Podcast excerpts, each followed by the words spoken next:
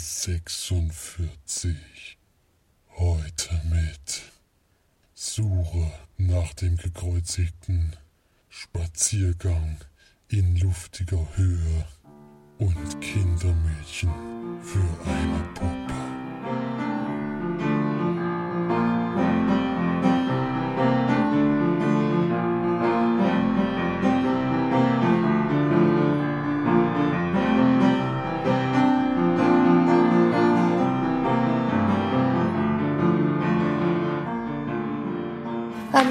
Herzlich willkommen zur neuesten Sendung von uns Leinwandperlen.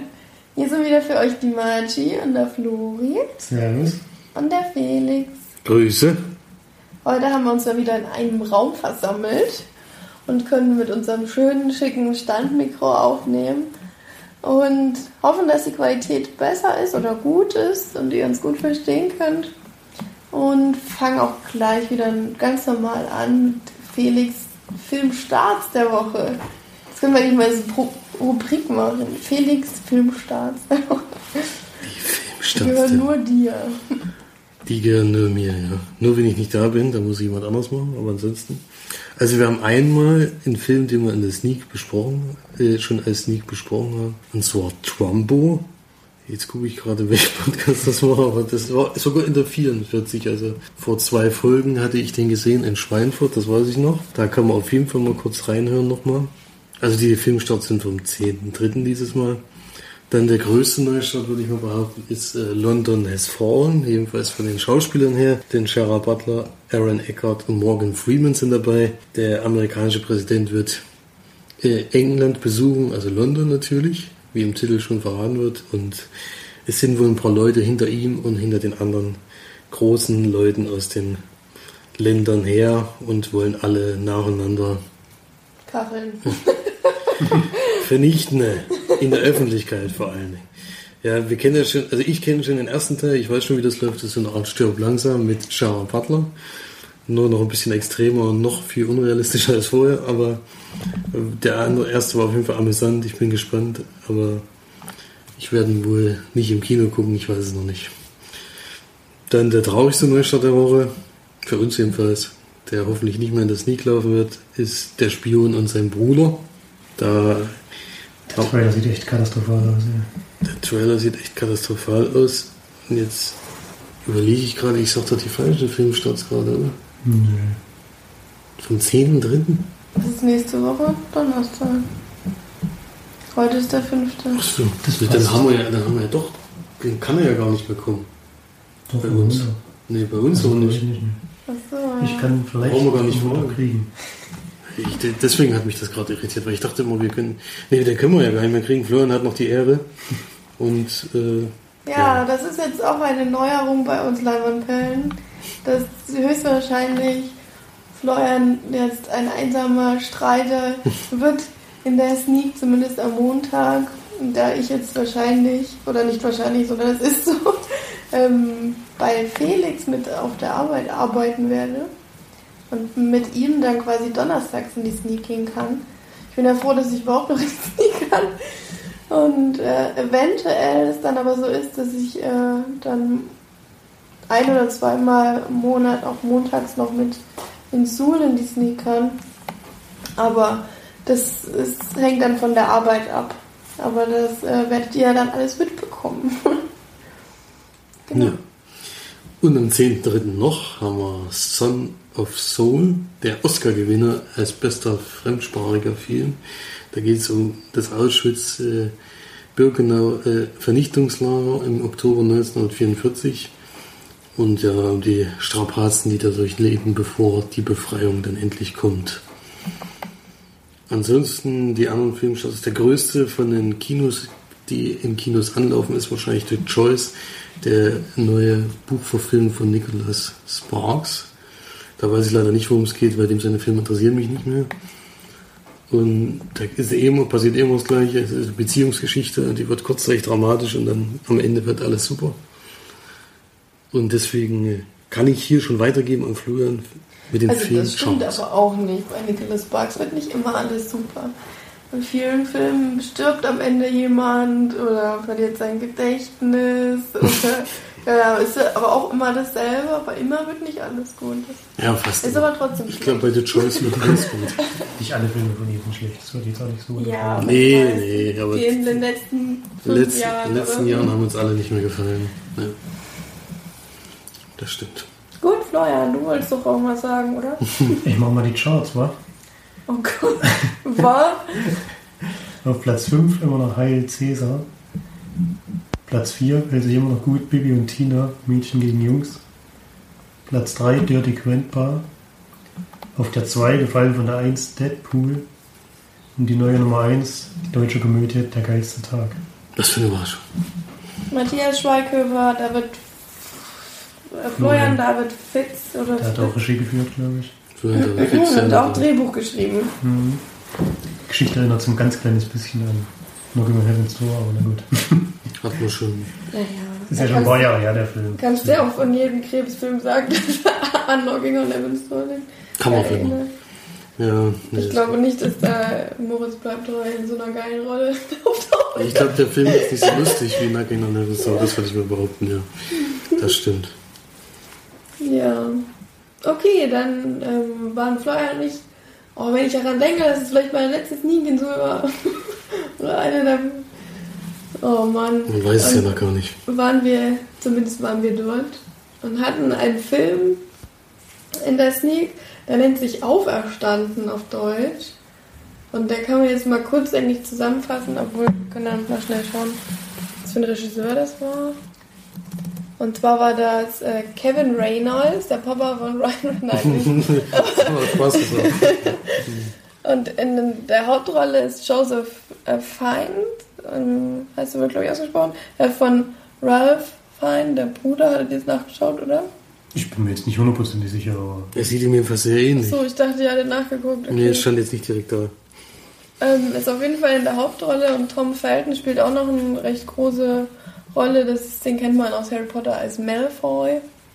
Ähm, und worum geht es jetzt in dem Film? Das ist eigentlich relativ leicht zu erklären. Es ist eben dieser, ähm, wie hieß er jetzt mit Vornamen? Der Joseph Fein spielt da ähm, einen Römer, den man quasi begleitet, der ähm, die rechte Hand von Pontius Pilatus ist. Und da klingelt es vielleicht schon bei dem einen oder anderen, denn es spielt quasi in der Zeit, als Jesus gelebt hat. Und ähm, es fängt, der Film beginnt aber quasi mit der Kreuzigung von Jesus und äh, die Figur von ähm, Josephine soll dann quasi im Auftrag von Pontius Pilatus die Leiche von Jesus finden. Was ja nicht geht, weil wir alle wissen, dass Jesus auferstanden ist und dass keine Leiche dann mehr vorhanden ist. Und dann, ja, das ist so dann der erste Drittel des Films oder die erste Hälfte eigentlich schon fast. Und dann ab der Hälfte ist dann quasi Jesus da und dann begleitet er ihn mit seinen Jüngern auf seine letzten äh, irdischen Tagen. Und äh, ja, ab da wird es dann auch wirklich interessant. Die Idee an, an sich war schon sehr also außergewöhnlich, fand ich. War auch teilweise cool umgesetzt. Hm. Man hat gemerkt, dass der Film nicht so viel Budget hat, glaube ich. Einige Kulissen waren doch sehr kulissenartig. Und ähm, ja, alles in allem hat es mir ab der Hälfte, hat er mir wirklich zu, bis zum Ende hin ganz gut gefallen. Dann wurde er leider doch recht kitschig noch. Das ist ja aber leider auch so.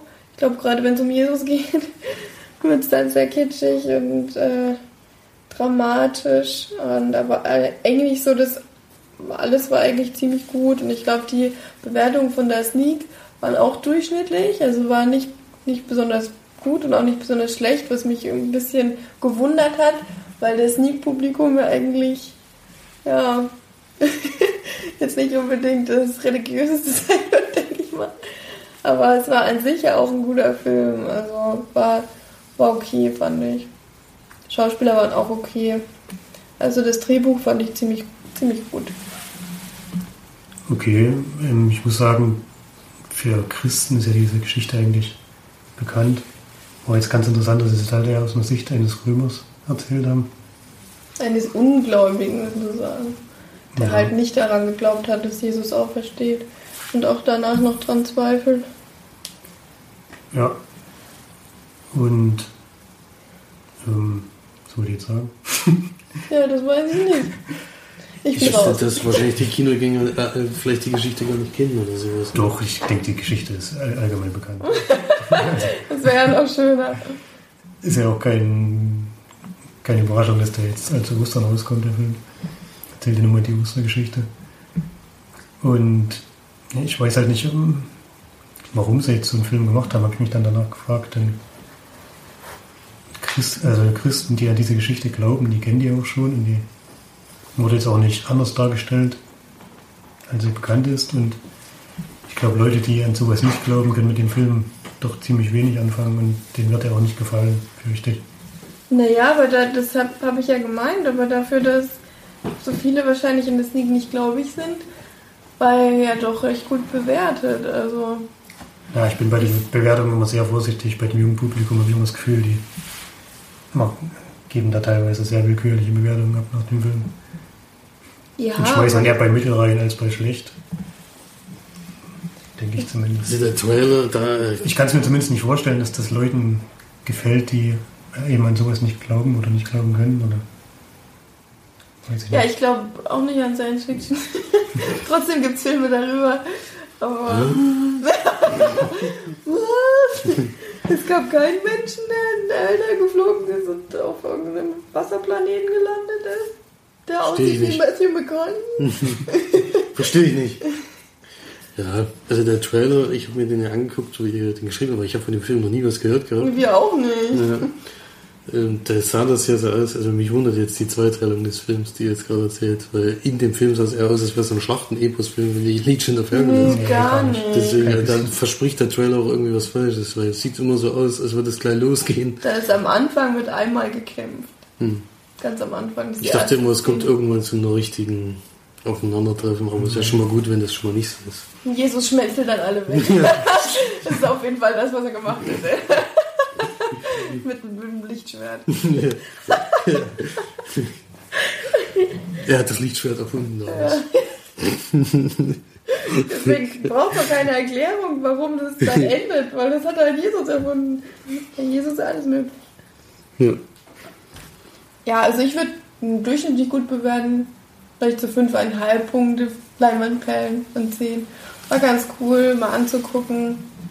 Ja. Die Kreuzigung war ziemlich krass.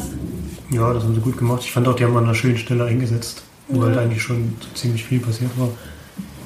Haben sie jetzt nicht so viel davon gezeigt. Da ist sich die ganze biblische Geschichte nochmal abgelaufen mit seinem Abendmahl erst und dann. äh, Nee, das nee, haben sie alles weggelassen. Das war Kreuzigung, oder? Ja. Ich gebe 6 von 10. Ich habe mich gut unterhalten gefühlt, aber wie gesagt, ich weiß nicht, wie vielen Leuten sonst der Film gefällt. Ja, ist ja egal. Das interessiert auch keinen. Es ist nur wichtig, was wir sagen. Weil wir sind die Elite. Die Ah, Elite ja. der Sneaking. Von allem. Ja, das war unsere Sneak. Felix, was hattest du in der Sneak? Ach so, Mania, ne? Ich hatte dann den Tag, wir hatten ja Mittwoch aufgenommen, ich war da am Donnerstag in der Sneak. Da kamen wir überall, wie wir jetzt mitgekriegt haben, Sumania. Weil selbst das Sneak hat jetzt die neueste Folge auch Sumania. Also irgendwie kam es in jeder Sneak. Erstaunlich. Ja. Ich wollte nur kurz dazu sagen, dass es mir auch gefallen hat. Ich fand es eine sehr schöne Kindergeschichte. Ich fand, dass es diesmal für Erwachsene nicht so wahnsinnig lustig war wie, wie die letzten Filme, die ich so gewöhnt war. Aber ich finde trotzdem, dass man da, wenn man da Kinder hat oder sowas, auf jeden Fall reingehen sollte. Die werden da viel Spaß haben mit den vielen Tieren. Und ich hätte da sechs von zehn Leinwandperlen gegeben. Also wir haben Florian und ich, wir haben viel gelacht. Ja, ich würde auch widersprechen. Also ich finde, das ist auch für Erwachsene sehr, sehr, sehr lustig. Also ich fand es nicht so lustig und bei uns im Kino fand es auch keiner so richtig lustig. Okay, das wundert mich. Bei uns hat Außer die Faultiere. teilweise, teilweise Scheiß getrollt. Wessis halt, ey. Das waren Jena, Witzbold. Ach so. Alles in Jena. Nee, da war ich schon in Jena unterwegs. Aber in Schweinfurt kam übrigens auch Sumania, also äh, der große Blockbuster, der angekündigt wurde, war dann auch Sumania. Gut. Und dann machen wir jetzt. Geht's weiter mit dem Kinofilm, ne? Ich habe ja. einen geguckt. Du hast reingeguckt? Ich ja. habe es getan. Obwohl Pferde sterben. Obwohl leider mehrere Pferde sterben. Und ich deswegen den Film auch äh, Zehn Punkte abziehen. alle Punkte, die es gibt, sich ab. Nein, aber es ist äh, teilweise schon happig. Also, also mich wurde ja schon vorge... Aber wir müssen ja erst mal sagen, was für einen Film wir überhaupt reden. Denn ich war in The Revenant, der Rückkehrer.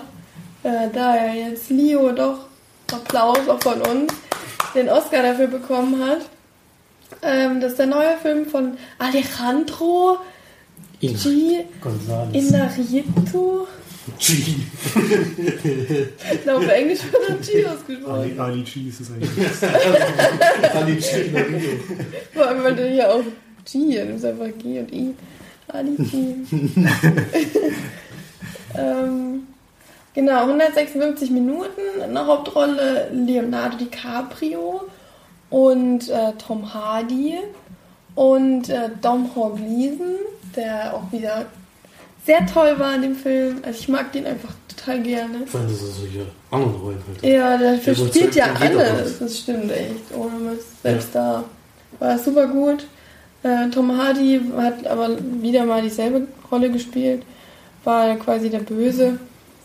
Der äh, verkörpert da den John Fitzgerald. Ich dachte immer, Fitz wäre so, ein, äh, so eine Bezeichnung für einen Militärtypen. Aber das stimmt nicht, ne? Ich glaube Du nicht. brauchst jetzt eine Frage schon. Also der heißt ja auch Fitzgerald, also zusammengeschrieben, aber egal. Ähm, Leonardo DiCaprio spielt äh, Hugh Glass. Ich glaube, die Geschichte Beruht auf einer wahren Begebenheit. beruht auf jeden Fall auf einer warmen Begebenheit und ähm, äh, man hat, äh, was wollte ich jetzt sagen? Ach so, ja genau, die Geschichte brauche ich jetzt auch nicht unbedingt nochmal so groß zusammenfassen. Gibt ja sowieso nicht die größte Geschichte aller Zeiten in dem Film. Es ist eben so, dass äh, Hugh Glass, ah ja, das spielt, wann spielt das denn überhaupt? Was ist das für eine Zeit? 19. Ja, dann- 1823 steht hier. Ja, 19. Jahrhundert. 1823. Ähm, die sind quasi ähm, Pelzsammler Sammler. oder Beschaffer. Es ist halt quasi eine große Gruppe und am Anfang werden sie dann von Indianern angegriffen, weil die, glaube ich, auch, auch auf Indisch, Indianer, indischem Land, ähm, Indianischen Land, ja. auf indianischem Land ähm, dann jagen.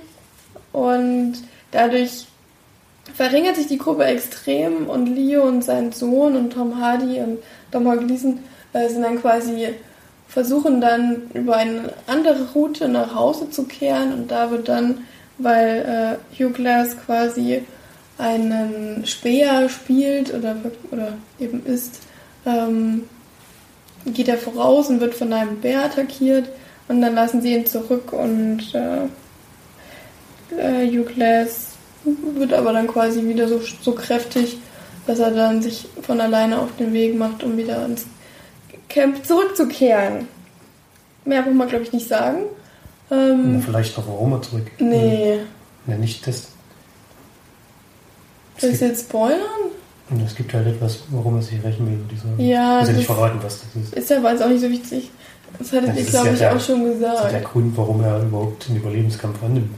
Naja, wichtig. vielleicht will er auch, es hätte auch sein können, dass er einfach nur überleben will. Egal, wer den Film noch nicht kennt, es passiert auf jeden Fall was, warum er gerne wieder zurück ins Camp möchte.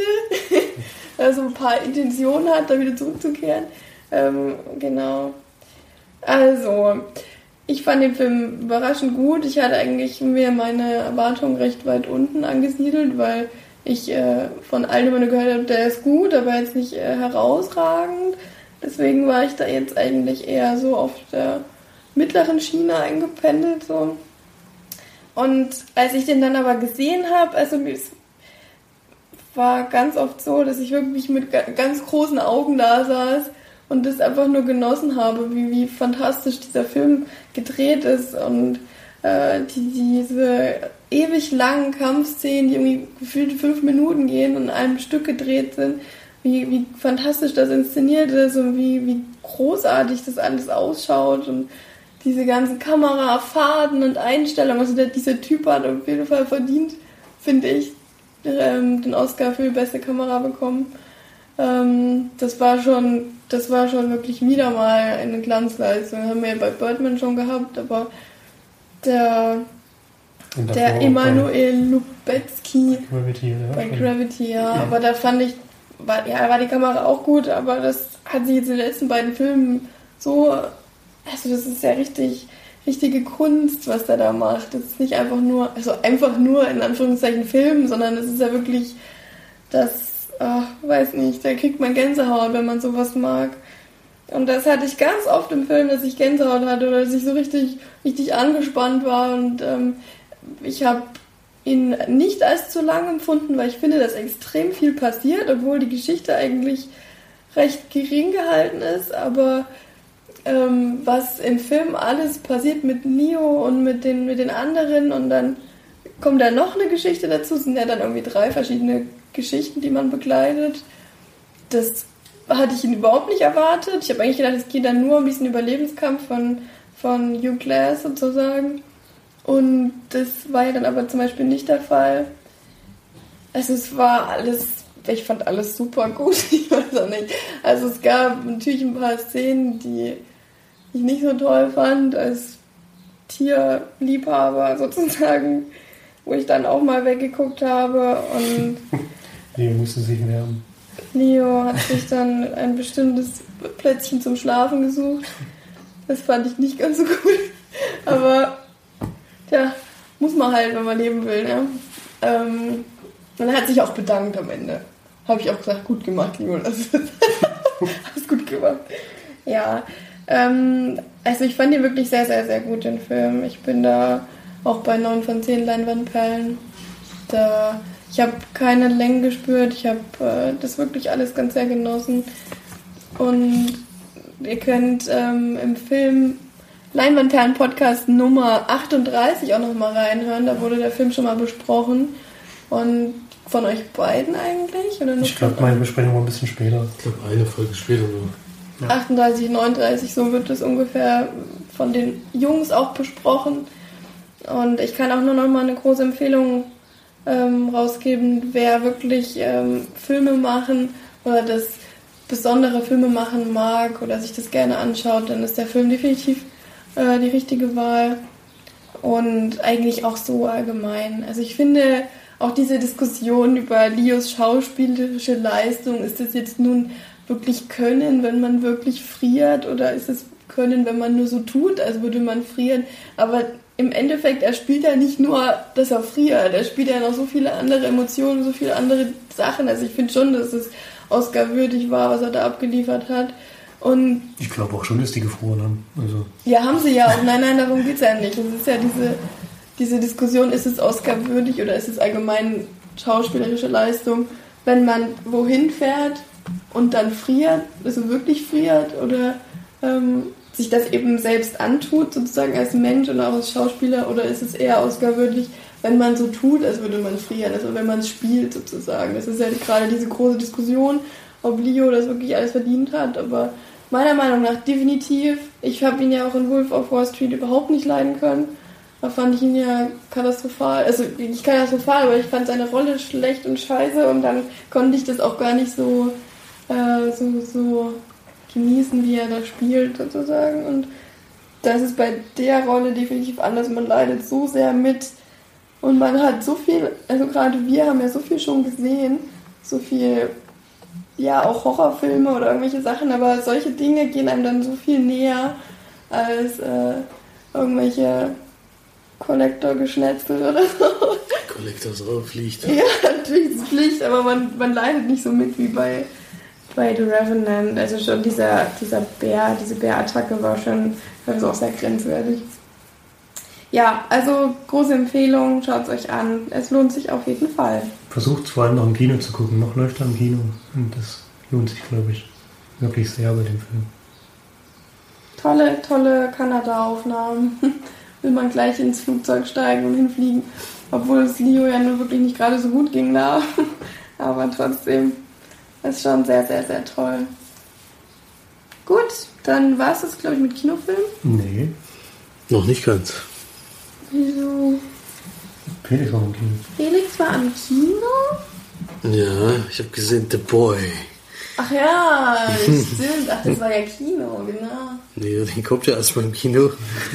Noch ist es nicht so weit. Ich dachte war, irgendwie Sneak, aber Kindergarten. Nee, nee, Sneak ging nicht, aber da ist er gerade angelaufen an dem Tag, wo die Sneak war. Er hat ein Double Feature gemacht. Erst Sneak Sumania und dann The Boy. Ähm, da geht es um eine junge Dame, die nach England geht, um als Au-pair-Mädchen oder ja, als Kindermädchen zu arbeiten. Und die Eltern von dem Jungen wollen nach zig Jahren endlich mal wi- wieder in Urlaub fahren und vor Dingen alleine, weil der Junge geht nicht mehr aus dem Haus und äh, macht nicht mehr viel und das hat auch einen bestimmten Grund. Ähm, denn der, der Junge ist eigentlich eine Porzellanpuppe, den die Eltern als, als ihr Kind richtig ansehen. Weil witzig, dass du sagst, der Junge geht nicht mehr aus dem Haus und so. Ja, da muss ja einen Grund, es einen Grund geben, warum die nicht mehr in Urlaub gefahren sind. Der kann ja, hätten sie auch mitnehmen können oder sowas, aber das haben sie nie gemacht. Und sie freundet sich dann so ein bisschen mit den an, aber sie findet das natürlich erstmal total bescheuert mit diesem Jungen da und dann trifft sie noch auf so einen Lebensmittelhändler, der immer einmal die Woche vorbeikommt und die Lebensmittel vorbeibringt und der erzählt dann auch so ein bisschen Hintergrundgeschichte dazu. Der ist bestimmt ein attraktiver junger Mann, der ihr am Ende dann. Es ist An der Seite attraktiv, weiß ich jetzt nicht. Ich, ich kann das immer nicht so beurteilen bei Männern, aber trotzdem ist er in ihrem Alter auf jeden Fall. Wow! Das reicht schon mal. Und dann äh, gehen diese Leute weg und sie weiß überhaupt nicht, was sie mit ihm anfangen soll, weil für sie ist es dann immer noch eine Puppe. Sie stellt ihn dann auf einen Stuhl. Also eigentlich hat sie einen Tagesplan gekriegt, dass er, sie, mu- er muss ihr vorle äh, sie muss ihm vorlesen. Sie, sie muss immer Musik dann zu gewissen Zeiten spielen und zu gewissen Zeiten muss er ins Bett und auch welche Klamotten er an welchen Tagen trägt und wann er isst vor allen Dingen. Ey, das fände ich so gruselig, wenn, Mhm. irgend, wenn ich Babysitten soll und dann ist das sitzt da so eine fucking Puppe, ey. Ja, die sieht auch, sieht auch gruselig aus. Ach, Also das ist schon mit Absicht so gemacht. Creepy. ist immer ein sehr unangenehmes Gefühl, aber sie setzt, wo sie wegfahren, setzt sie ihn einfach auf den Stuhl im Eingang und schmeißt eine Decke drüber und wartet dann Oh, ja. dort, äh, bis die Leute zurückkommen. So ist eigentlich der Plan, aber der Plan geht nicht auf. Denn irgendwas ist komisch in dem Haus. Ähm, die, die Decke, die sie drüber ge geworfen hat, die verschwindet dann und dann guckt, guckt, das, guckt die Puppe zufällig immer in die Richtung, wo sie gerade steht und das macht ihr große Angst und dann ja, muss sie sich damit arrangieren und ja, was da so alles passiert, möchte ich natürlich nicht verraten, denn die, es lebt ja von der Geschichte natürlich. Hm, Oh, ich habe irgendwie richtig Bock, da jetzt reinzugehen. Es ist auch Pflicht. Das ist so eine schwachsinnige Story, aber. Die schwachsinnig, der Anfang ist schwachsinnig, aber was man echt positiv herausheben muss, dass das Ende äh, schlüssig war und dass es nicht äh, so dieser typische Geister-Quatsch-Müll ist, sondern dass es endlich mal wieder was anderes war. Und mir hat er auf jeden Fall sehr gut gefallen. Also ich war auch sehr positiv überrascht. Ich habe ja die Kinocast gehört, die waren ja so mittelmäßig. Äh, Ja, die fanden den schon relativ Sie gut. fanden ihn relativ gut, aber die haben, haben nicht so hoch bewertet, wie ich den jetzt bewerten werde. Ähm, für mich auf jeden Fall eine Überraschung. Es spielt Lauren Cohen, die Hauptrolle, die kennt man aus The Walking Dead. Die spielt da die, jetzt Maggie. die Maggie, genau. Die heißt hier Greta. Und ja, die spielt eigentlich auch ganz gut, was mir ein bisschen, ein bisschen schade war, dass sie jetzt in dem Film eine andere Synchronstimme hat als in The Walking Dead. Das fällt natürlich immer direkt auf, vor allem wenn man eine Serie schon so lange verfolgt. Aber das, da gewöhnt man sich dann mit der Zeit dran. Und ich fand ihn auf jeden Fall sehr positiv. Also ich würde den euch beiden auf jeden Fall empfehlen. Euch würde bestimmt gefallen. Und gebe da 8 von 10 Leinwandperlen. Uiuiui. Naja, den, den werde ich bestimmt mal gucken, ob das jetzt im Kino ist oder. Im Kino war, Kino war schon geil. Blu-ray. Die ganze Zeit. Hast du, so ein, du hast immer ein mulmiges Gefühl und es sind auch immer Geräusche in dem Haus, wo du die ganze Zeit denkst. Das, ich weiß nicht, ob das dann zu Hause so gut rüberkommt über, über so eine normale Soundanlage. Der lebt schon so ein bisschen vom Kino. Auch wenn ich den jetzt nicht Pflicht sagen würde im Kino, aber es wäre natürlich schöner im Kino zu sehen. Mit Kopfhörern kann man den bestimmt gut gucken. Da kann man bestimmt auch gut gucken, ja. Ist aber nicht sowas, wo man jetzt sagt, Quiet, Quiet Bang andauernd oder solche Geschichten, das hat mir auch gut gefallen. Also darauf legt ja nicht so viel Wert. Es gibt zwar manchmal Szenen, wo du, wo du davon ausgehst, dass was kommt, aber es ist auf jeden Fall sehr dezent eingesetzt und er lebt nicht davon. Das ist schön. Ja, sonst hätte er sich ja auch sehr einfach gemacht. Ja. Okay, dann kommen wir jetzt aber zu unseren Filmen, die wir so geschaut haben. Und da Flori jetzt einen relativ geringen Redeanteil gehabt hat, würde ich mal sagen, er wird dann.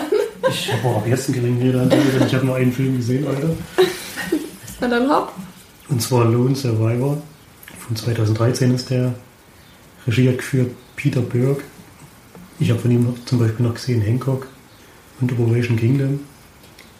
Fandet ihr Hancock eigentlich gut? Ja, ich hab, nachdem ich gelesen habe, dass der Henker gemacht hat, habe ich gedacht, scheiße, ich muss endlich mal wieder gucken. Der war schon ziemlich lustig. Ja, ich fand den auch Ich lustig. wusste auch nicht, dass der, habe ich auch gelesen, dass der mega erfolgreich war. Der hat irgendwie 700 Millionen eingenommen. Oder so. Die arbeiten seit Jahren am zweiten Teil, aber irgendwie kriegen sie es nicht auf die Vielleicht Kette. hat Will Smith dann gesagt, pff, Kann sein, ja. Ja, ich denke schon, dass der den nochmal spielen wird, aber ich weiß nicht auch nicht, wie man das fortsetzen sollte. Das ist irgendwie. ja, das wäre dann, glaube ich, auch zu Das ist schwierig. Ich weiß gar nicht, ich habe gar nicht, nicht, nicht mal mehr ans Ende vom ersten Teil. Ich schon, schon aber, so lange her wieder. aber ich wüsste nicht, wie man den fortsetzen sollte. In Lone Survivor spielen mit Mark Wahlberg die Hauptrolle. Die weiteren Taylor Kitsch, Imai Hirsch und Ben Foster. Mein Hirsch ist natürlich toll. Ja, die Schauspieler sind durch die Bank eigentlich ziemlich gut. Es ist ein Kriegsdrama.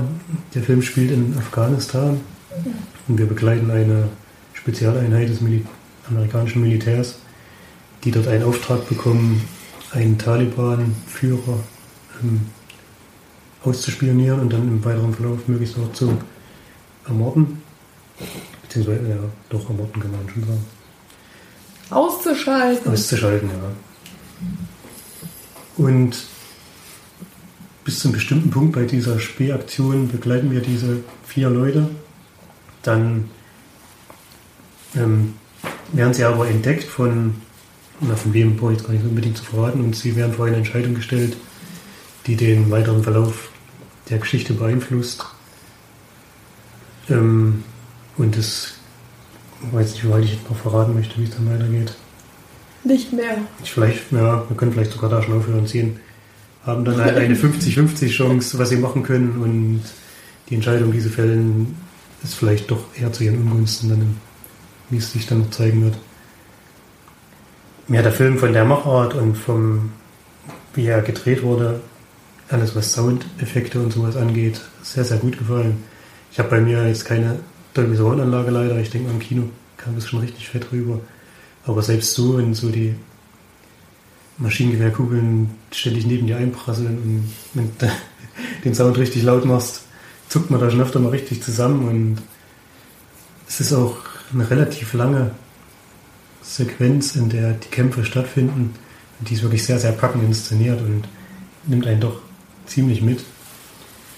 Und ähm, ja, das zu den positiven Seiten. Ich hätte den Film auch wirklich sehr, sehr gut bewertet, wenn er nicht dann am Ende doch typisch amerikanisch leider sehr, sehr patriotisch ist und sehr, sehr ähm,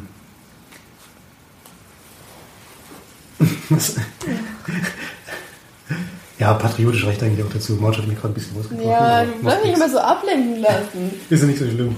Ich gebe dem Film 7 von 10 Leinwandperlen, weil er gut gemacht ist und auf jeden Fall sehenswert.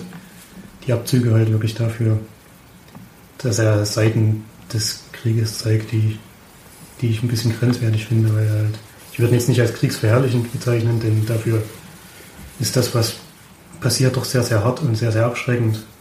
Aber in dem, was halt die Leute so untereinander sagen und wie sie sich halt auch geben, das macht immer so den Eindruck, als ob sie nicht gerne dort sind, aber als ob es halt das Größte ist, jetzt da vielleicht auch zu sterben für ihr Land und so ein Zeug.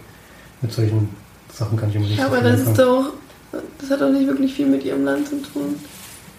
Für sie anscheinend schon. Das artikulieren sie ja auch so. Sie haben ja keinen Krieg gegen die. Ja, das ist halt. Also, ich finde es schon schwierig, weil das ja jetzt gerade sehr aktuell ist, das Thema. Und uns auch betrifft. Größtenteils, weil wir jetzt auch sehr viel mit Flüchtlingen gerade zu tun haben. Und die ja auch. Zumindest die, die bei uns größtenteils sind ja auch Afghanen vertreten. Und da bekommt man aus erster Hand ja quasi die ganzen Geschichten erzählt und es ist leider wirklich sehr, sehr tragisch und ähm, aufwühlend ist, äh, was da so alles passiert und dass das gar nicht mehr so eine Unwahrheit ist. Ich habe es im Film nicht gesehen, aber ich möchte ihn auch ehrlich gesagt nicht gucken, um dem Ganzen da so ein bisschen Einhalt zu geben, weil man ist eigentlich täglich damit ist betroffen und das Thema, das würde mich, glaube ich, dann zu sehr aufhören und nicht mehr loslassen. Das ist jetzt schon schwierig genug. Ja, aber wenn wir von dem traurigen Thema wieder ein bisschen wegkommen, dann, ähm, oder wolltest du noch was sagen? Nee. Ja, du hast ihn auch nicht gesehen, oder? Nee. Den gab es auf Netflix, oder? Nee, den habe ich von Felix sogar geschenkt. Ach so. Zum Weihnachten, glaube ich, oder? Mhm. Ach, dann gab es aber irgendeinen anderen Film mit, mit Mark Wahlberg bei Netflix mit irgendeiner Kanone. Ach, Shooter. Ja, genau, okay. Das ist was anderes. Das Ja, ist so was anderes, ja. Okay, Felix hat The Walk gesehen. Ups, jetzt habe ich gegen den Tisch getreten. Ich hoffe, Das hat man bestimmt gehört. ich hoffe, es war nicht zu laut. Es war auf jeden Fall keine Absicht. Der Walk Podcast Nummer 22, besprochen von Florian. Die March war, glaube ich, nicht dabei, wenn ich mich richtig erinnere. Damals hatten sogar einen 3D gehabt, oder? Oh. Ich Du, glaube, hat- ja. du hattest einen in 3D, Ich bin ne? jetzt aber unsicher. Also Doch, ich ich, glaub schon. Ich glaube schon, ja. Du hast gesagt, dass das äh, die 3D da ganz gut eingesetzt war, vor allen Dingen dann, wenn er übers Seil läuft. Ich hatte ihn jetzt als Blu-ray ausgeliehen und auch nicht in 3D. Hm, Es geht um Philippe Petit, den jungen Seiltänzer aus Frankreich, der sich äh, ja ziemlich waghalsige Sachen ausgedacht hat. Also er fängt erstmal sehr klein an, äh, als Straßenkünstler, zieht von zu Hause aus und will, will damit seinen Lebensunterhalt verdienen. Und er wagt sich dann aber immer wieder an größere Sachen. Er will Eindruck schinden und äh, vor allen Dingen ja was Großes schaffen, denn sein großes Ziel ist, das erzählt er auch von Anfang an, er spricht immer zum Publikum, von der Freiheitsstatue aus, komischerweise, das habe ich nicht so ganz verstanden, warum, aber er spricht immer zum Publikum direkt, was er vorhat und dann kommt diese Vorgeschichte, kommt so in den Rückblicken erzählt. Ähm, Und sein Ziel ist es, zwischen den World Trade Center, zwischen den zwei Türmen, ein Seil zu spannen und darüber zu laufen. Ähm, ja. Ja, wir kriegen seine Vorgeschichte, dass er dann ja, eine Frau kennenlernt und ihr dann das schon erklärt. Er sieht das in irgendeinem Zeitungsartikel, die zwei Türme, und seitdem hat er diesen Traum und fängt dann aber erst mit Kleingebäuden an und spinnt das dann immer weiter und findet dann auch immer mehr Komplizen, die ihn da wirklich dabei unterstützen wollen. Und ja, dann, ich weiß nicht, ob man den Film viel spoilern kann, weil es ja nach einer warmen Begebenheit ist, aber ich höre da jetzt trotzdem auf, ob das dann am Ende klappt oder nicht. man sieht es leider auch schon im Trailer, das hat mich auch ein bisschen irritiert. Ich kannte die Geschichte nämlich vorher noch nicht, wenn ich ehrlich bin. Ich kenne es erst seitdem diese Trailer zu sehen war und Das war ja in den 70er Jahren, also vor unserer Ja. Zeit auf jeden Fall. Deswegen finde ich es immer schwierig, weil man dann meines Erachtens trotzdem spoilern könnte.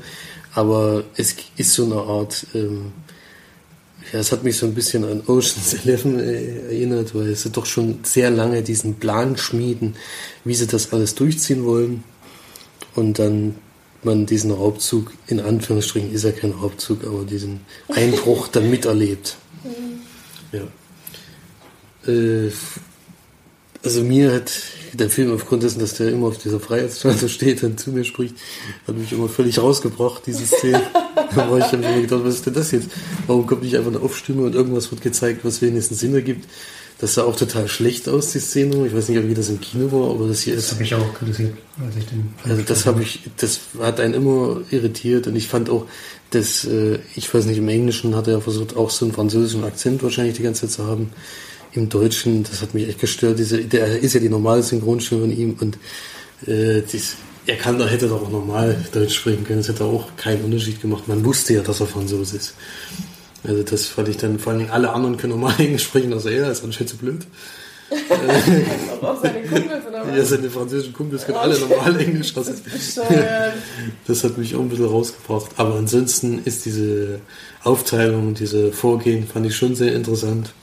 Aber man muss ehrlich zugeben, ich habe dann, ich hatte schon die Dokumentation damals Ja, angefangen zu gucken, fragen, ja. äh, wo Erik das geschrieben hat vom Kinocast, dass man die sich unbedingt angucken sollte. Aber ich habe es mir da doch, aufgespart bis jetzt zu dem Zeitpunkt, wo ich den Film gesehen habe. Und man merkt aber, dass der Film wirklich sehr, sehr nah an dem Original ist. Also, es war echt erstaunlich. Also selbst, selbst einsehen, wo ich nicht gedacht hätte, dass die gestimmt haben, wie dieser Fahrstuhlschacht zum Beispiel, hätte ich nicht gedacht, dass das wirklich so war. Aber es war wirklich eins zu eins.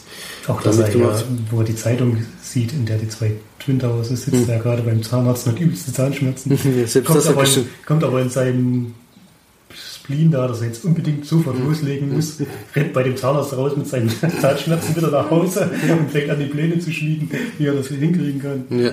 Und auch, äh, was ich auch lustig fand, ist, dass die jetzt, um über die Türme zu kommen, äh, so eine Angelschnur mit einem freien Bogen schießen und er findet die Angelschnur aber dann nicht. Und dann hat er die Idee, ich ziehe mich nackt aus und laufe da drüber, damit ich am Körper merke, wenn diese Angelschnur äh, an mir ist. Ne? Und dann rennt er da so nackt rum und ich dachte, das kann doch gar nicht. Und das war wirklich eins zu eins. Ja, so das- war das gewesen. Also die halten sich wirklich, ja, da muss man, Robert Zemeckis hatte auch die Regie geführt, der Mann, der unter anderem zuständig ist für Zurück in die Zukunft ähm, Forrest Gump. und Forrest Gump. Äh, und ja, also ich war erstaunt, ich, das hat mich dann doch sehr überrascht, dass dann doch so viel gestimmt hat.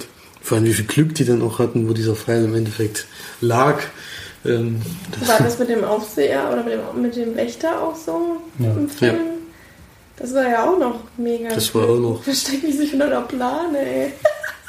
ja, das meine ich ja mit diesem Fahrstuhlschaft, das war Ja. echt, wie lange vor allen Dingen. Das ist echt. Mehrere Stunden, ja. Ja. Ist schon krass. Und auch, dass dieses, na, du hast jetzt die Dokumentation Ich habe die. Dokumentation. Ja gut, das darf ich jetzt aber nicht sagen. Nee, wir können nicht alles Wir vorher. können nicht alles fahren, aber wenn man, wenn man diesen Film gucken will, dann sollte man diese Dokumentation auf jeden Fall nicht vorher sehen, weil dann, dann braucht man den Film eigentlich nicht mehr gucken. Das ist dann irgendwie eigentlich fast eins zu eins äh, dasselbe. Man kriegt vielleicht noch ein bisschen mehr Einblick in die Dokumentation, in die Planung von den Leuten. Und man lernt vor allen Dingen alle Leute persönlich kennen. Das ist halt auch was Ja. Schönes. Und Ich das, fand die Dokumentation auch echt gut, ja Lust muss ich gewonnen. sagen. Na, vor allem, der Typ ist ja wirklich extrem durchgeknallt. Ich weiß nicht, ob der im Film auch so rüberkommt. mh, Aber der, wenn, so. du, wenn du den siehst, wenn der Interviews gibt, der ist ja so aufmerksamkeitsgeil. Deswegen hat er das Ganze ja auch gemacht. Der liebt es ja, im Mittelpunkt zu stehen. Und wegen dem Adrenalinzeug natürlich, um irgendwas Tolles gemacht zu haben in seinem Leben. Aber der ist so ein unfassbar, also man kann ihn gar nicht beschreiben, den Menschen. Und das, was mir am meisten im Kopf geblieben ist von der Dokumentation, ist wirklich, dass der, der seine Freundin da aus Frankreich hatte und die auch mitgenommen hat und die da auch unten stand und gefiebert hat und Schiss hatte, dass der runterfällt für mehrere Stunden und dann kommt er runter, wird von der Polizei von dem World Trade Center runtergeführt. Das erste, was er macht, ist halt irgendeine andere zu kacheln. Er ist wirklich mit einer, die kommt an und sagt so, oh, das ist so toll, was du gemacht hast, bitte komm mit mir nach Hause. Und er so, ja, okay. Und dann geht er mit der heim und verbringt da irgendwie mehrere Nächte oder, oder mehrere Stunden mit ja, der. war, Und also, seine Freundin lässt einfach da stehen. Und seine Kumpels, die auch abgeführt wurden ins Gefängnis oder abgeschoben wurden aus Amerika, denen war das war dem auch egal. Die haben mit dem jetzt geholfen. Es seine Schar war ja vor allem witzig, aber jetzt haben wir, glaube ich, doch alles gespoilert, was man spoilern kann. ähm, Ach so, ja, stimmt, hast ja gesagt, du wolltest nicht sagen, dass er. äh, Vielleicht ist er auch nicht. Runtergefallen. Ist auch runtergefallen. Ja. Ich fand aber, äh, was Die mich, Frau hat ihn trotzdem mitgenommen. was mich so ein bisschen gewundert hat, ich habe ja die Blu-ray gehabt und hatte dann auch die Extras geguckt natürlich. Da ist relativ äh, viel zu dem Thema, ähm, wie das damals gelaufen ist und sowas, aber aus der Sicht der Schauspieler allerdings erzählt. Und sie haben vorhin gesagt, dass es kein Bildmaterial zu dem zu dem Fall gibt und dass man das eigentlich nicht sehen konnte. Da hat man in der Dokumentation gesehen, es gibt ja Bildmaterial, deswegen habe ich das nicht so, vielleicht haben sie Filmmaterial gemeint, weil es gab ja nur Fotos eigentlich davon. Und man sieht es ja auch wirklich nur minimal, weil die Höhe ist ja Wahnsinn. Irgendwie 413 Meter oder sowas waren das. Und, und was noch interessant war, dass äh, Philipp Petit, also der Richtige, hat ähm, acht Wochen mit Joseph Gordon-Levitt äh, trainiert. Also er kann richtig Seil laufen. Er ist auch im Film richtig Seil gelaufen. Natürlich nicht. Aber es ist auf jeden Fall in der Hinsicht echt und er hat wirklich acht Wochen täglich äh, vier Stunden trainiert, was schon heftig ist und er konnte am Ende auf jeden Fall das, was er für den Film können musste, können musste. Und der Philipp Petit ist ja jetzt auch schon, glaube über 60 Jahre oder sowas oder über 50, Mitte 50. Und er hat gesagt, dass er immer noch täglich äh, sechs Stunden trainiert. 1978 oder so, der muss ja dann über 50 auf jeden Fall sein. Also jeden, dass er jeden Tag immer noch vier bis sechs Stunden Seiltanz trainiert, wo du immer denkst, der, inzwischen muss es da eigentlich können. Der, Aber muss, der muss vor allem aber der irgendwie. Der muss immer irgendwo laufen, aber es Ja. ist, ich glaube, das muss man auch immer trainieren. Ich weiß auch nicht, der hat irgendwie so ein wie eine, so ADHS oder so. Der ist so aufgedreht, der Typ. Man denkt eigentlich, der ist permanent unter Drogen. Ja. Auch so in diesen, in diesen Interviews, der ist so, auf, so aufgeregt und so, oder nicht aufgeregt, aber so hippelig. Und das ist echt, das ist teilweise echt ein bisschen anstrengend gewesen. Ja. Was mich halt auch gewundert hat, dass er halt gar keinen äh, gar keinen Hinweis gegeben haben auf die Dokumentation, die dann wirklich eins zu eins eigentlich das ist, wa- was sie jetzt erzählen. Da hätte man sagen können, da sieht man auch nochmal die Originalschauplätze und die sogar Originalbilder. Sie haben einfach gesagt, dass es kein Material gibt davon, deswegen kann man das nicht nachweisen. Habe ich nicht so ganz verstanden. Und dass da halt wirklich nur die. sogar Filmmaterial oder gab es wirklich nur Fotos? Ich habe das Ich glaube, nee, es waren Fotos. Ne? Ich glaube, Filmmaterial gab es vom Ach, von haben der Kathedrale. nachgestellt. Ja, die haben es noch gestellt. Ja, klar. Die haben es nachgestellt, ja, aber. Aber ansonsten fand ich eigentlich, dass er da, also die Extras waren ein bisschen komisch, dadurch, dass man dann auch diese Dokumentation gesehen hat, dass es wirklich auch die Leute interviewt haben und da haben sie halt wirklich immer diese Schauspieler haben sich als die jetzt hingesetzt und haben dann so aus denen ihrer Sicht erzählt, aber wenn man die Doku sieht, sind dann die Extras eigentlich äh, überflüssig, außer diese eine, wo man sieht, wie er, wie er trainiert wurde im Seiltanz. Ja. Also für die Extras würde ich jetzt nicht die Blu-ray holen, auf jeden Fall. Ja, und der Film an sich fand ich ganz gut. Also ich weiß nicht, welche Wertung du damals gegeben hattest. Der, der war, glaube ich, zu lang. Also das habe ich auch gemerkt. Ähm, ich glaube, du hast sieben von zehn gegeben. Ich hatte auf jeden Fall das mit, dem, mit der Erzählweise kritisiert. Erstens Das habe ich auch hat es kritisiert. mir nicht gefallen und zweitens mal fand ich es überflüssig. Man hätte die Geschichte auch einfach so Ja. laufen lassen können, wie sie jetzt halt war. Jetzt hätte man das schon chronologisch in die Reihenfolge gebracht, wie es halt erzählt wurde. Und mir hat der Anfang eigentlich fast schon besser gefallen als dann die Szenen auf dem, auf dem Seil, sage ich jetzt mal, denn die gehen bei 20 Minuten. Die geht so. echt ewig. Da muss ja dann 3D oder irgendwann seine Wirkung verloren haben. Ich glaube, in der ersten Szene, der, wo er da so ein bisschen guckt, das ist, denke ich mal, schon imposant. Aber dann, wenn der dann nach 20 Minuten immer noch drauf rumläuft, dann ist, ist irgendwann auch vorbei. Aber es hat ja auch einen Grund, warum er so lange drauf rumläuft. Mm, Das fand ich zum Beispiel auch lustig, dass es in Wirklichkeit auch so war. Hätte ich auch nicht gedacht. Mm, Aber ich würde da mich anschließen mit sieben- äh, Fall ein gelungener Film, aber kein, kein, kein, den man jetzt gesehen haben muss, vor allem nach dem, na, eher 6 von 10 sogar, weil mir dann doch die Dokumentation besser gefallen hat. Also würdest du eher die Dokumentation empfehlen? Ich würde eher die Dokumentation empfehlen, weil, weil ich die Erzählweise nicht ganz verstanden habe, wie sie diese im Film gewählt haben. Da finde ich die chronologische besser. Ja. Gut, ich habe noch nicht gesehen, aber ich habe auch nicht so die, das Bedürfnis. Die Dokumentation war schon cool, die würde ich auch empfehlen. Hatte ich, glaube ich, auch das letzte Mal, wo wir darüber geredet hatten, gemacht. Ähm, ja, deswegen schaut euch die Dokumentation vielleicht eher an als den Film. Gut, dann habe ich noch einen Oscar-nominierten Film zumindest. Hat er überhaupt irgendwas gewonnen? Wisst ihr das? Ich glaube nicht, ja. Ich glaube auch nicht. Ähm, Habe ich zumindest mir angeguckt. Ähm, nach großer Empfehlung auch von Flori. Und von Daniel Schröckert bei Kino Plus.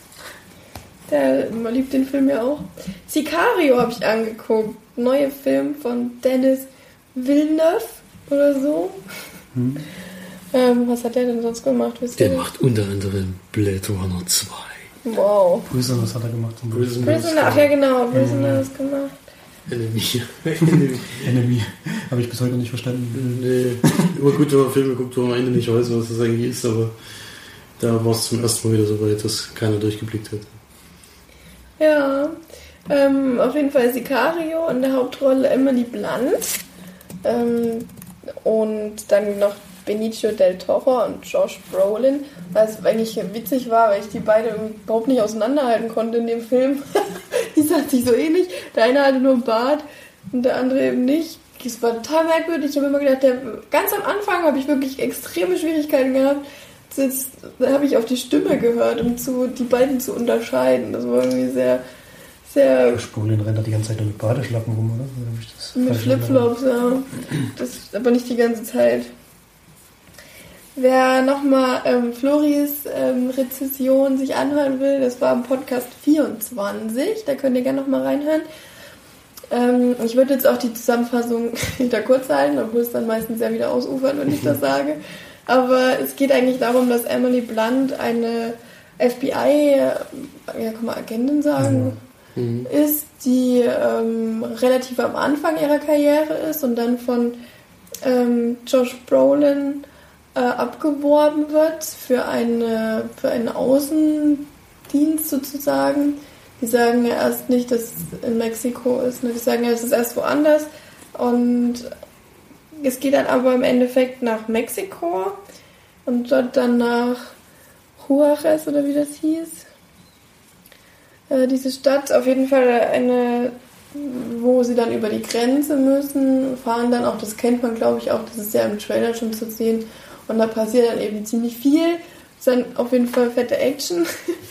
ähm, und es geht dann eigentlich darum, dass ein, ähm, ja, ein großer, böser Drogenboss sozusagen in Mexiko herrscht und äh, viele, viele ähm, Menschenleben quasi auf dem Gewissen hat und die versuchen, es geht eigentlich darum, dass diese Einheit, wo dann Emily Blunt angeworben wird, ähm, extrem viel Wirbel macht in Mexiko oder Aufmerksamkeit zieht, dass quasi dieser, ähm, dieser Boss oder dieser Drogenboss aus seiner Ecke gedrängt wird und damit er quasi Fehler begeht und sie dann ihn quasi fassen können, sozusagen. Darum geht es eigentlich. Ich glaube, mehr brauche ich auch nicht sagen zum, zum Inhalt, zum Inhalt. Also ich war sehr gespannt auf den Film, weil ich jedoch eigentlich nur Positives gehört habe. Und ich muss aber leider sagen, dass er mich nicht so abgeholt hat wie andere. Fand ich ein bisschen schade. Ich habe höhere Erwartungen gesetzt. Also so wieder dieser Gegenspruch. Bei Revenant hatte ich wenig Erwartungen und wurde extrem äh, übertroffen. Und jetzt hier bei Sicario hatte ich hohe Erwartungen und es war deutlich drunter leider. Ähm, also ich habe diese ruhige Erzählweise war nichts für mich. Das war, also der Anfang war mir auch zu lang. Dann dieses, dieses äh, Diskutieren, es ging wie dreimal mal wieder von vorne los, hat man so das Gefühl gehabt, man hat nie so richtig durchgeblickt, was jetzt eigentlich Sache ist. Ähm, es war allgemein mir zu lang, also der Film war mir komischerweise zu lang. Und äh, ich habe eben wirklich diese, diese Spannung nicht so aufnehmen können. Das ist ein bisschen, bisschen schade gewesen. Ich fand Emily Blunt war Zu hohl, die hat so eine total durchsichtige äh, Frau gespielt, die für mich eigentlich überhaupt keine FBI-Agentin war, weil die irgendwie vor allem Schiss hatte und vor jedem und nur teilweise auch dann hysterisch wurde und richtige Angstzustände bekommen hat. Also ich weiß nicht, die war so ein bisschen, ja, die war halt, ja. Die wird in eine Welt reingeschmissen, die sie einfach nicht kennt. Und die sie vor allem nicht versteht oder auch nicht verstehen will. Und nicht verstehen soll vor allem. Das ist ja naja. Sie soll halt, also sie, ja, sie ist für mich da einfach, also die, die Rolle finde ich einfach nicht, nicht toll. Also es, man hätte es auch mehr aus ihrer Sicht machen können, fand ich. Es war alles so relativ oberflächlich. Also wenn man ein bisschen mehr so auf ihre Ängste eingegangen wäre oder so, wäre es vielleicht positiver geworden. Aber dadurch, dass sie so viel erzählen wollten oder so viel erzählt haben, ist das alles sehr untergegangen. Also die, die Charakter waren alle sehr oberflächlich. Man hat kaum was äh, über sie erfahren oder man, ja, über, über alle eigentlich, nicht nur über sie nicht. Und da muss ich leider sagen, war nicht so mein Film. Also ich kann verstehen, dass ihn Leute toll finden. Da will ich gar nichts dagegen sagen. Nur mich hat er eben eigentlich so gut wie gar nicht abgeholt. Es waren viele tolle ähm, ähm, ja, Szenen oder Szenarien drin, die ich auch wirklich gut fand. Auch der Ton war richtig gut. Also teilweise wie die, die Schüsse und alles, wie sich das angehört hat und wie das, ja, das fand ich schon, schon herausstechend sozusagen. Aber von mir trotzdem dann nur 5 von 10 Leinwandperlen. Nicht so meins. Gut, dann kann ich mal ein bisschen dagegen schließen.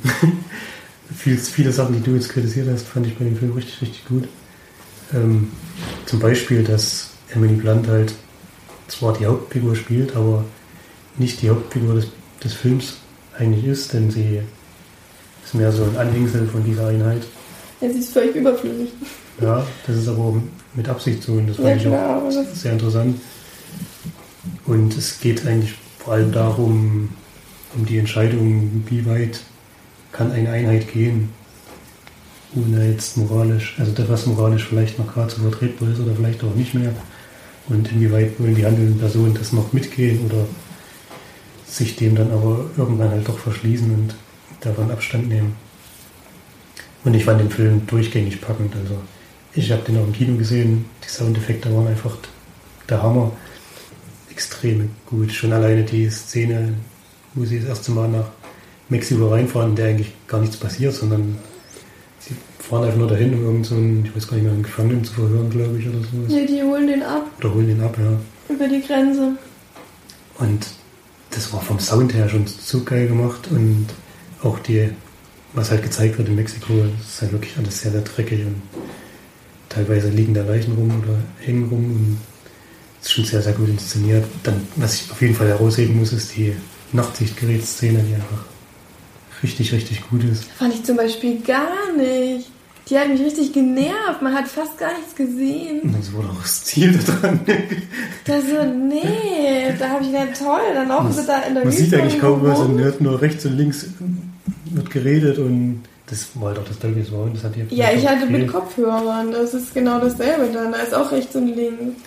Das ist genau das gleiche, aber ich wundert fand das, fand ich so überflüssig. Warum haben die das krank? Ich fand so überflüssig. Sorry, aber das, das, da ist nichts passiert.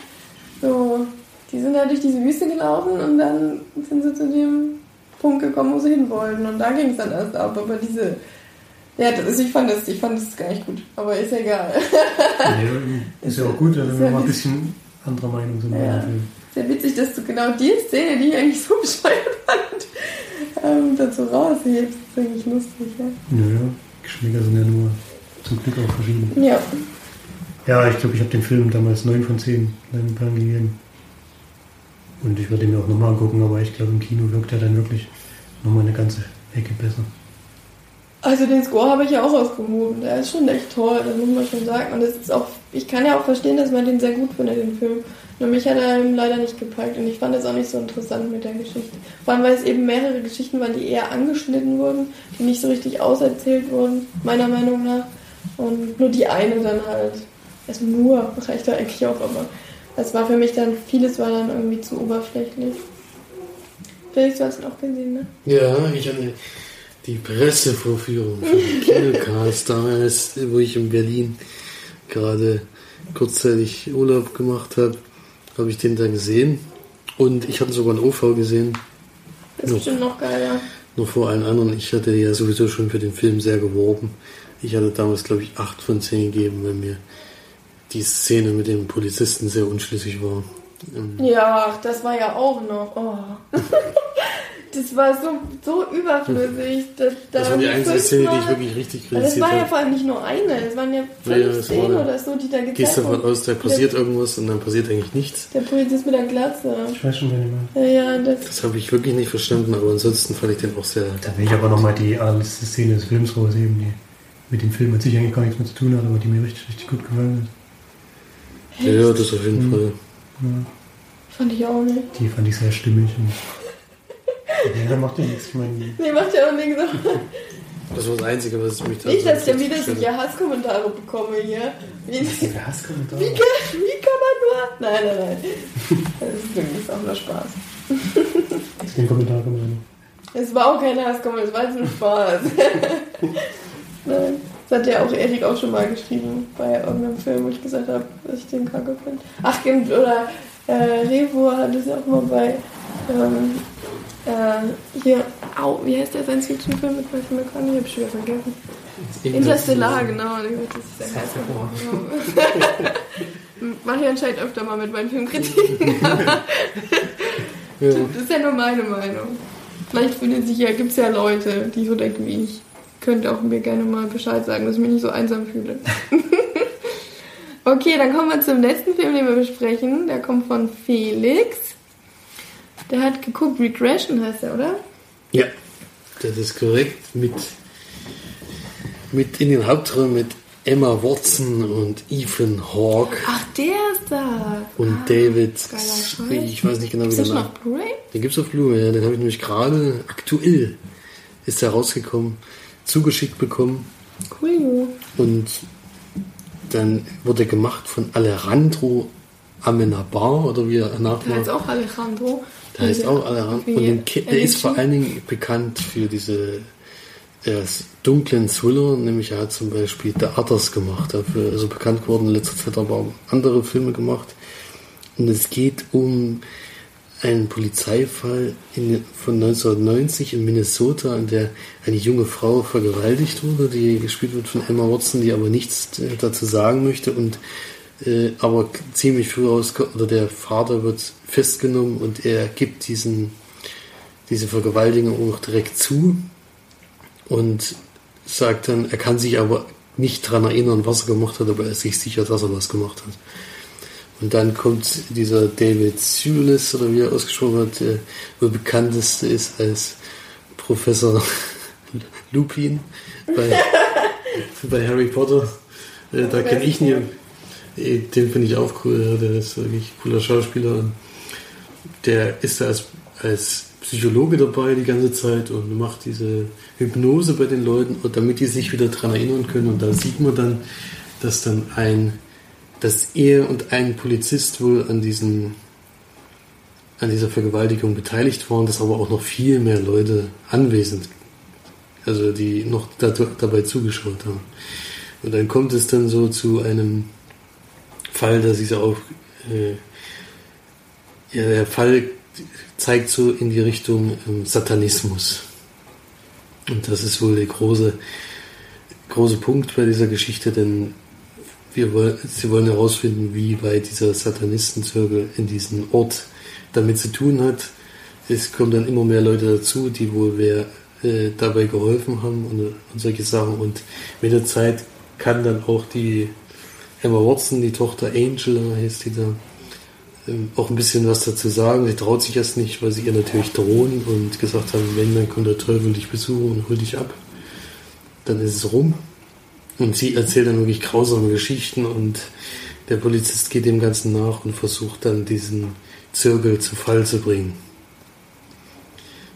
Ja, das ist eigentlich erstmal zur Geschichte, denn es gibt noch es gibt noch eine Wendung in der Geschichte, die, die wahrscheinlich diesen Film äh, schaubar macht.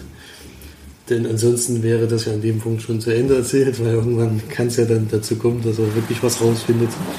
Ähm, es ist dann aber nicht ganz so, wie man sich vorstellt. Es beruht wieder auf wahren Begebenheiten, wie alles eigentlich jetzt in letzter Zeit. Ähm, kam am 1. Oktober ins Kino, genau deswegen auch. Auch Lone Survivor beruht übrigens auf wahren Begebenheiten. Das. Das, ist ja alles in letzter Zeit. Und ja, also ich, mir hat er nicht gefallen, der Film. Ich war echt überrascht. Ich habe gedacht, das wird so ein, so ein richtig guter. Äh, ich meine, ich bin eigentlich von Ethan Hawke bin ich immer überzeugt gewesen von seinen Filmen. Außer vielleicht dieser Autofahrfilm mit der Selena Gomez, der war ja nur wirklich Schrott. Nee, hab ich nicht geguckt. Den habe ich irgendwo gesehen gehabt. Ich weiß nicht, ob er wieder heißt. Der ist ja Ja. der war eigentlich, der war dünne. Der war dünne, aber sonst die letzten Filme, die ich mit ihm gesehen habe, waren sehr gut. Und Emma Watson war nicht ja sowieso schon immer äh, eine tolle Schauspielerin. Und ja, aber ich, mich hat der Film nicht überzeugt, die Story hat mich vor allem nicht überzeugt und auch die Wendung am Ende nicht. Denn äh, das war dann irgendwie, das ist das, was bei The Boy eigentlich so schön war, war da irgendwie total, äh, wo man dann denkt, na gut, das, äh, das macht den Film eigentlich nicht sehenswert, was da jetzt passiert ist. Haben sie sich wohl aber dann sehr an die wahren Begebenheiten gehalten und wenn die halt so waren, kannst du halt auch nicht irgendwas anderes zeigen. Das ist dann schon klar, aber es Das war dann, kannst du schon, aber es ist dann halt nicht so spektakulär. Künstlerische Freiheit.